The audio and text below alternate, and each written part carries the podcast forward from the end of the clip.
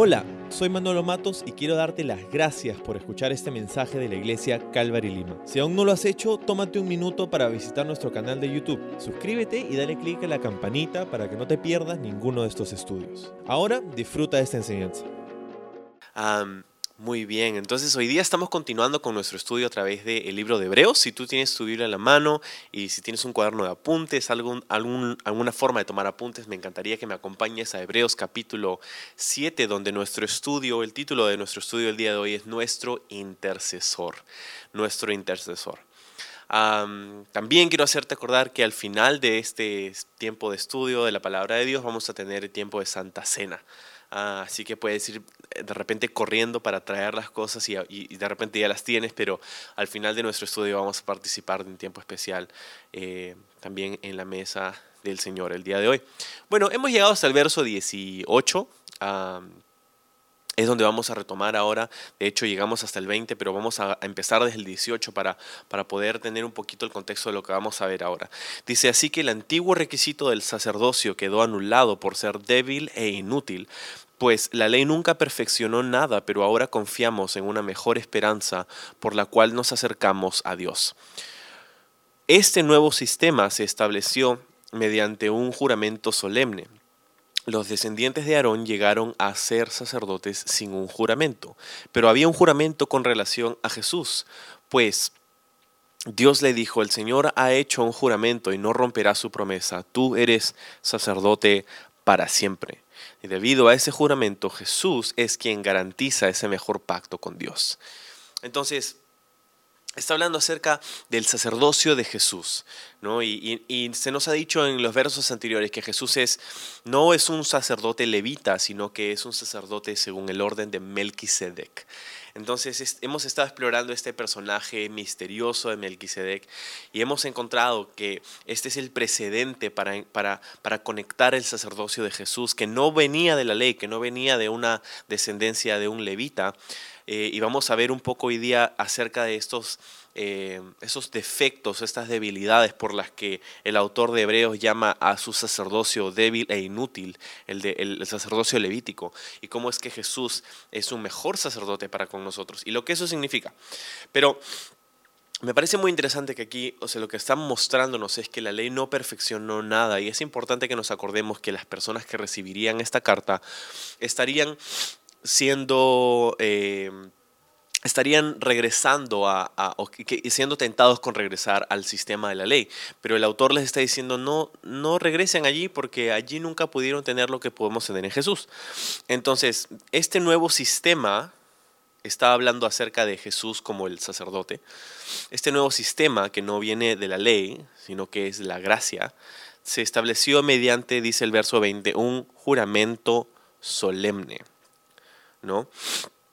Esto está Em, haciendo énfasis en cómo es que Jesús llegó a, ser sumo sacerdote. Porque acuérdate que los ah, sacerdotes mm, no necesariamente eran llamados por un juramento, no, no, no, venían a juramentar porque no habían sido elegidos necesariamente por, por, alguien, por un, por, una, por un grupo de personas, ¿verdad?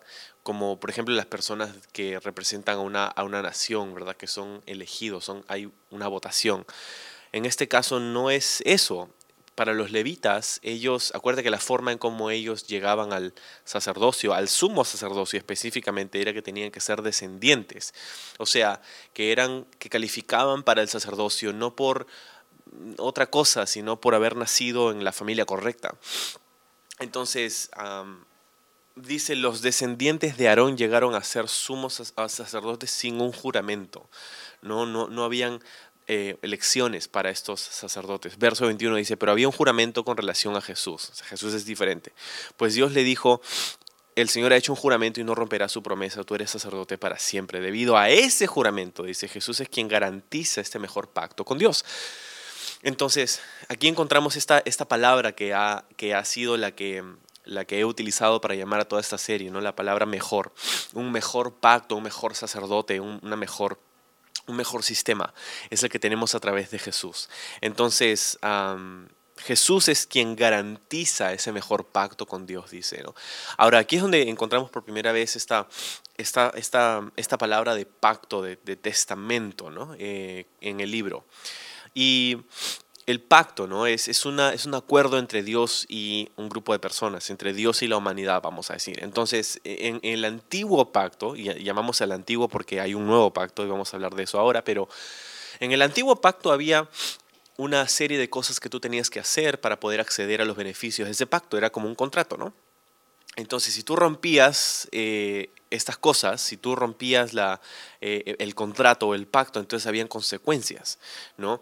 Y, entonces aquí nos está diciendo que, el, sacerdocio del, Levítico, el sacerdocio levítico era parte de este antiguo pacto y era menor o inferior por, el mismo hecho de que era parte de este antiguo pacto, porque qué peligroso resultó siendo en algunos momentos de la historia de Israel que los levitas de hecho eran no eran elegidos o no tenían que pasar por, por algún tipo de, de calificación necesariamente para poder ser parte del sacerdocio, específicamente el sumo sacerdocio. Hoy día en la Iglesia Católica hay esta idea del sacerdocio también, ¿no? Y, y para poder llegar a ser sacerdote tienes que pasar por seminarios y entrenamientos y estudios y cosas, pero, pero es, no, era, no era así en el judaísmo. Eh, simplemente tenías que haber nacido en la familia correcta y entonces eso, eso abría una puerta de peligro porque pues ya sabemos que hubieron momentos en la historia donde los sacerdotes no fueron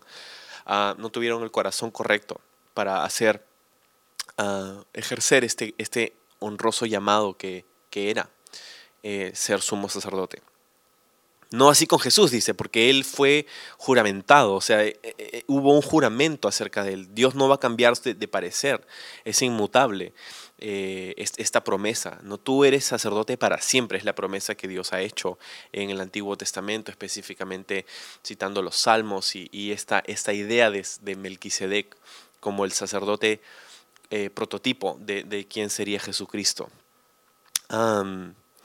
Jesús en el 22 hemos leído es el que garantiza este mejor pacto, Él es el garante. ¿no? Y, y aquí es interesante esta esta forma de ver a Jesús como el que garantiza este mejor pacto. O sea, es Jesús el que garantiza este nuevo pacto. Acuérdate que en el pacto anterior era este contrato en el que tú hacías algo y de pronto tenías acceso a estos beneficios. Seguías la ley y tenías la bendición. quebrabas la ley y tenías la consecuencia o la maldición. ¿no? En este caso dice, es Jesús el que garantiza este mejor pacto con Dios. ¿Sí? todos los sacrificios del antiguo pacto, todos los, los, ah, las ofrendas que se hacían y, y, los machos cabríos y estos sacrificios, estos holocaustos, todos y cada uno de ellos apuntaban al sacrificio que en última, en última instancia sería consumado por Jesús, que sería ofrecido y consumado por él. ¿no? Entonces, Jesús es el que garantiza un mejor pacto. El 23 dice, hubo muchos sacerdotes bajo el sistema antiguo porque la muerte les impedía continuar con sus funciones. Pero dado que Jesús vive para siempre, su sacerdocio dura para siempre. Por eso puede salvar una vez y para siempre a los que vienen a Dios por medio de él, quien vive para siempre, a fin de interceder a Dios, interceder con Dios a favor de ellos. Entonces me encanta cómo el autor está poniéndonos aquí el contraste y, creo que parte de lo que quiere hacer es mostrarle a sus lectores que el sacerdocio levítico era inferior al sacerdocio de Jesucristo. Y aquí está mostrándonos cómo. ¿no? Eh, primero nos ha hablado acerca de cómo ingresabas al a ser sacerdote, ¿no? Eh, sumo sacerdote. Bajo el antiguo pacto era por simplemente haber nacido en la familia correcta. Jesús dice, no es que nació necesariamente en la familia correcta, nada tenía que ver con Leví, pero él había sido prometido y juramentado por Dios mismo. ¿no? Ah, aquí ahora en el 23 al 25 nos está diciendo que, que parte de la debilidad de, estos, ah, de, ese sacerdocio levítico era que pues la muerte interfería con sus funciones. Por eso había, tenían que haber, han habido literalmente cientos de sumos sacerdotes a través de la historia de Israel. Porque uno moría y tenía que venir otro nuevo y, y, te puedes imaginar este, este choque, ¿no? Cuando moría el sumo sacerdote uh, y tenía que pasar un, tiempo y tenía que ver de que el siguiente en la línea genealógica pudiera asumirlo y si estaba preparado, si no estaba preparado. Entonces era, era un, un, un volver a empezar, ¿no? Este, y era algo que no era continuo, pues, ¿no? La muerte, dice, les impedía continuar con sus funciones. Imagínate, uh, o sea, sus funciones no cambiaban, pero, pero, pero sabemos lo que pasa en, el día de hoy, por ejemplo, con, las autoridades, con los gobernadores, con los alcaldes, con los presidentes, hay un tiempo que se supone que gobierna un mandatario, pero luego tiene que venir otro y, y, y sabemos nosotros ¿no? que a veces eh, las obras que se empiezan en un, en un término de, go de, gobernante no, no se continúan en el siguiente. ¿Por qué? Porque no necesariamente porque las obras sean buenas o malas, sino porque quizá la otra persona tiene otras prioridades y comienza a invertir en otros lados. Entonces hay muchas obras que se paralizan cuando viene un nuevo gobierno y todo lo demás. Entonces e, esto es de lo que está hablando aquí, ¿no? Esta, esta falta de continuidad que había por la muerte de los sumos sacerdotes. Pero Jesús dice, vive para siempre y su sacerdocio dura para siempre. Entonces este es otro punto por el cual el sacerdocio de Jesús es superior.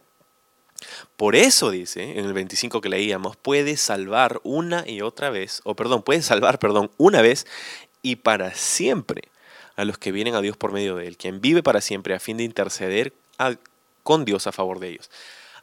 Entonces, mira, porque Jesús vive para siempre, entonces Él puede interceder por nosotros para siempre, una, una vez y para siempre. Jesús no tuvo que hacer miles de sacrificios, tuvo que hacer uno solo, el suyo propio, que valió para Dios por los, por los pecados de toda la humanidad en todos los siglos, de todos aquellos que venimos en fe a recibir ese, ese regalo de, gratuito, de gracia, de misericordia en Dios a través de Jesús. ¿Verdad? Entonces, a los que vienen a Dios por medio de Él, esa frase es súper importante, ¿no? Jesús dijo, yo soy el único camino, la verdad y la vida. Nadie llega al Padre si no es a través de mí. Pero aquellos que vamos a través de Él a Dios, entonces Él dice, intercede con Dios a favor nuestro. Entonces en la parte anterior nos dijo que Jesús es el garante de un nuevo pacto. Él es el que garantiza la nueva manera en la que Dios nos trata a nosotros. Ahora acá en el 25 dice que Jesús es el que intercede con Dios a favor nuestro. ¿sí? Entonces, está hablando acerca de esta superioridad, continuidad, efectividad del sacerdocio de Jesús, lo importante que es ver a Jesús bajo esta imagen de un sumo sacerdote que puede interceder por nosotros, interceder a nuestro favor porque vive para siempre. Él puede salvarnos. Dice, para siempre. El que vive para siempre. Me encanta esto porque esto significa algo muy práctico para nosotros. Y es que mm, tienes que saber que tú eres perdonado. Si tú estás en Jesús, tú has sido perdonado. Dios te ve a ti en los méritos de Jesucristo y su perdón es válido desde el primer momento en el que pusiste tu fe en Él y te arrepentiste de tus pecados. Muchos uh, cristianos luchan con condenación por sus pecados y se sienten mal y dicen, ah, sí, pero yo ya la regué, ya la fregué y ahora sí, ya no sé si hay gracia para mí. Y, sabes, uh, dice, una vez y para siempre. Eh, tu pasado ha sido lidiado en la cruz, tu presente ha sido lidiado en la cruz, tu futuro ha sido lidiado en la cruz. ¿Verdad? Dios nos ha perdonado de las cosas que hemos hecho en el pasado, pero su, su perdón no está limitado a lo que hemos hecho en el pasado. Su perdón es una vez y para siempre, dice aquí. Lo que quiere decir que si hoy día tú estás alejado de Dios, tú puedes tener perdón en Él. También quiere decir que si tú, has, si tú como cristiano has fallado, has pecado, has, has hecho lo que no debías, también puedes saber que Dios te ha perdonado y puedes ser restaurado y su gracia puede fluir en y a través de ti si estás en Jesús. Y, y también los pecados futuros, porque no va a ser la última vez que vas a pecar, que vas a fallar. No queremos hacerlo, pero, pero va a suceder porque somos débiles y por eso necesitábamos a este tipo de Salvador, a este sumo sacerdote. Mira lo que dice el 26. Él es la clase de sumo sacerdote que necesitamos, porque Él es santo y no tiene culpa ni mancha de pecado Él ha sido apartado de los pecadores y se le ha dado el lugar más alto, de más alto honor en el cielo. ¿Sí? Entonces, Él es, el, esa es la clase de, intercesor, de mediador, de sacerdote que necesitamos. Es lo que nos dice, ¿no? Que, nos, ha, que, nos ha dado una salvación ah, eterna no solamente para los pecados de ahora, como en el antiguo pacto que se ofrecía un sacrificio por cada pecado o cada, cada día, ¿verdad? Sacrificios que se hacían todos los días en el templo, en el altar. Ah, todos los días, todos los meses, todos los años, habían sacrificios que se hacían. Y muchas veces, varias veces durante el día. Pero dice en el 27, a diferencia de los demás sumos sacerdotes, no tiene necesidad Jesús de ofrecer sacrificios cada día ellos los ofrecían primero por sus propios pecados y luego por los del pueblo. Sin embargo, Jesús lo hizo una vez y para siempre cuando se ofreció a sí mismo como sacrificio por los pecados del pueblo. ¿Sí? Entonces Jesús se ofreció una vez y para siempre. No es necesario que Él siga ofreciendo otra vez ese sacrificio, que siga yendo a la cruz del Calvario todos los días y a cada rato y cada vez que pecas Dios tiene que mandar a Jesús otra vez. No, es una vez y para siempre. Eso está, es tan importante que veamos la, permanencia del perdón de Dios para aquellos que permanecemos en Jesús. ¿no? Entonces, tres cosas de las que hemos hablado antes también, ¿no? La, el perdón de Dios en el pasado, en el presente y en el futuro. La justificación, la santificación y la glorificación. La justificación tiene que ver con lo que has hecho en el pasado. Ha sido perdonado, ha sido hecho justo en Jesús. La santificación tiene que ver con el presente, con este proceso en el que nos encontramos, en donde Dios quiere que nuestra, nuestra vida refleje la imagen de su Hijo, pero si somos honestos con la persona que está en el espejo, nos damos cuenta que, que, estamos lejos todavía de reflejar esa imagen, todavía hay mucho de nosotros en nosotros. Y debe haber más de Jesús, ese proceso es en el que Dios también está comprometido, tanto con tu justificación como con tu santificación como con tu glorificación, lo que te espera, lo que está para ti en el futuro, lo que viene para el creyente, en los próximos días, meses, años, no lo sé, en el tiempo en el que podamos estar en la presencia de Dios, será consumada esta gran promesa, la glorificación de cada creyente gracias a Jesús, en la presencia de Dios, tener un lugar ahí en su casa, en su mesa. es, es, increíble esta promesa que tenemos, de la cual Jesús es el garante, dice, ¿no?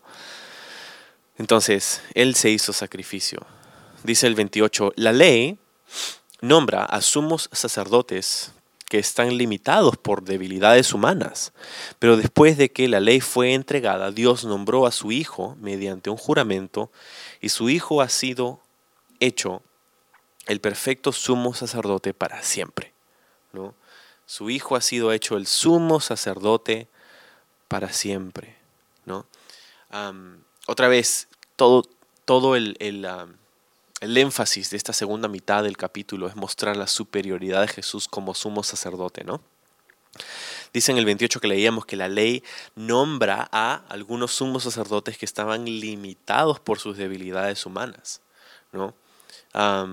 entonces, la limitación de estos sumos sacerdotes, hemos visto que hablaba acerca de cómo eran elegidos solamente por nacimiento, lo cual es peligroso, sin mérito, hemos hablado de cómo tenían que hacer sacrificios continuos, que quiere decir que habla de la ineficacia ¿no? de, esos sacrificios que tenían que hacerse una y otra vez.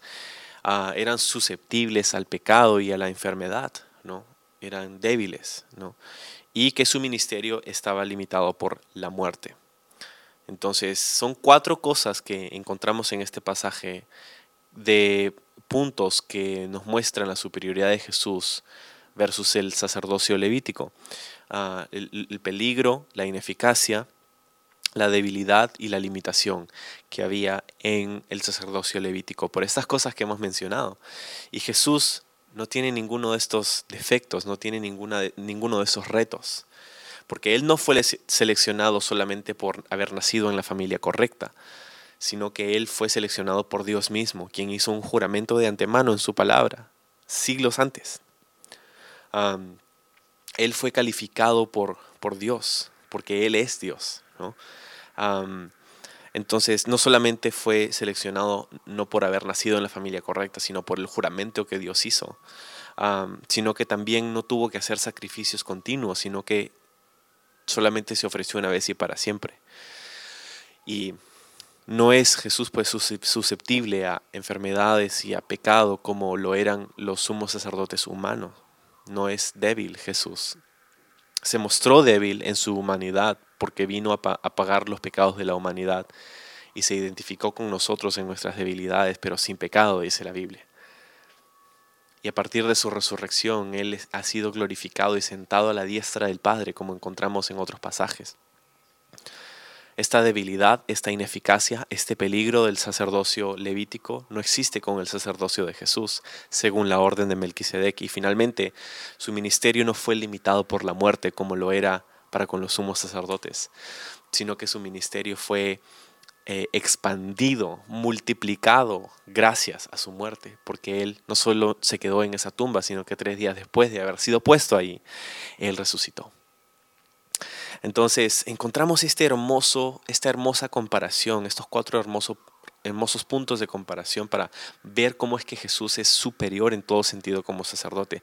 Pero me parece interesante y aquí es donde quiero regresar a este concepto de Jesús como nuestro intercesor, ¿no? como nuestro, el garante de este nuevo pacto, el que intercede, como hemos leído en, en los versos anteriores, en el verso 25, acerca de Jesús, que es nuestro intercesor, intercediendo a Dios toda esta imagen es, interesante porque algunas personas ven a Jesús como sacerdote y dicen, sí, Él intercede por nosotros y ya. Pero es muy específico, Hebreos, para hablarnos de Jesús como un sacerdote según el orden de Melquisedec. Y eso nos dice algo muy puntual sobre el sacerdocio de Jesús. Y es que es diferente, es superior al de los levitas, por todas las cosas que ya hemos hablado. Pero su intercesión, su intercesión es diferente. Jesús es el garante de este nuevo pacto, no, por, no porque intercede por nosotros con palabras. Verás, la intercesión de Jesús por nosotros no se basa en sus palabras, sino en sus heridas. Ah, en el antiguo pacto no había lugar en ah, la casa de Dios, en el templo, para que los sacerdotes se sentaran. Siempre que encontramos la, la descripción física del tabernáculo o de luego el lugar santísimo y el, atrio del templo, ah, no había lugar para que el sacerdote, específicamente el sumo sacerdote, se sentara. Los sacerdotes tenían que estar en acción. Cuando les tocaba servir, no, había, no, no, podían parar. ¿no? Entonces, sin embargo, Jesús dice, sido, es nuestro intercesor delante de Dios, pero Él está sentado a la diestra del Padre. Él está sentado. Qué interesante, porque esto nos dice que no se trata de que Dios está o Jesús está presentando un caso delante del juez, quien está examinándolo con escrutinio para dictaminar una sentencia a tu favor o en tu contra, por tu perdón y justificación o por tu condena. Verás, esta imagen de Jesús como intercesor muchas veces yo he creído esto en, años anteriores y de repente tú también, de que esta intercesión que Jesús hace por nosotros es como que cuando tú pecas, entonces Jesús va donde el Padre y le dice, Señor, por favor, dale un poco de misericordia, no te pases, o sea, no, es como que Jesús está tratando de convencer al Padre para que nos dé el perdón que se supone que merecemos en Jesús. ¿no? Esta, a veces hemos tenido este concepto de intercesión, pero esto no es lo que nos enseña Hebreos. Lo que nos enseña Hebreos acerca de la intercesión de Jesús es que Él está sentado. Él no está tratando de convencer al Padre de darte misericordia. Él no tiene que abrir su boca ni siquiera para tratar de convencer a Dios Padre de que te perdone. Porque el testimonio y el garante, ¿verdad?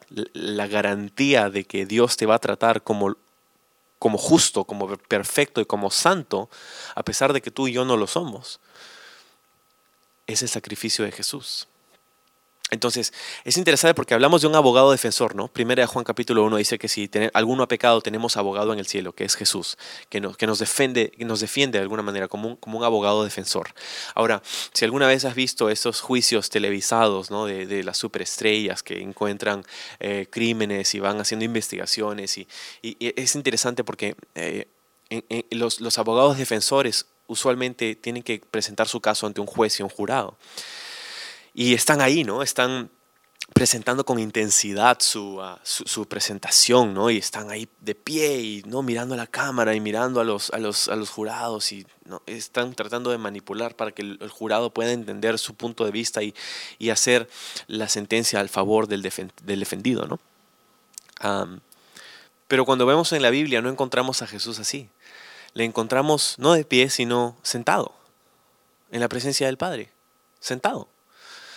No tiene que eh, hacer un caso y presentar su defensa de, tu persona, sino que simplemente está sentado. Y, qué curiosa esa intercesión, ¿no? Porque, pues, o sea, eh, Piénsalo de esta manera. Imagínate tener una conversación con, no sé, Cristiano Ronaldo, por ejemplo. Con Cristiano Ronaldo tienes una conversación con él acerca de que si él es o no uno de los mejores jugadores de fútbol del mundo. ¿no? y tú puedes conversar con él y él te puede tratar de convencer y decir, mira, sí, yo soy un buen jugador y soy de hecho uno de los mejores. Y, y te puede hablar todo el día acerca de tal partido y tal cosa que hizo y te puede, ¿no? Y tú puedes creerlo como que no, y puedes hacer el, el, no, la contraparte, y puedes decirle, no, pero yo también conozco a Leonel Messi. puedes, puedes hacer toda esta, ¿no? este, esta, esta, este, esta conversación de vaivén, ¿no? donde eh, quizá Cristiano Ronaldo te puede tratar de convencer de que él, es uno de los mejores jugadores de, de fútbol, del mundo. puede ir pasar todo el día con esta conversación, pero la conversación iría muy diferente si es que Él te lleva a la habitación donde guarda todos sus trofeos, y en vez de tratar de convencerte de que es uno de los mejores jugadores del mundo, simplemente te lo muestra y te dice, bueno, mm, ¿quieres tener esta conversación? Mira todos los trofeos que tengo. ¿No? Los trofeos son los que defienden esta postura. No te tiene que decir y tratar de convencer de que él es uno de los mejores jugadores del fútbol del mundo, sino que él simplemente te dice, esta es la evidencia. Y lo mismo pasa con Jesús, sino que no son trofeos, sino son sus heridas.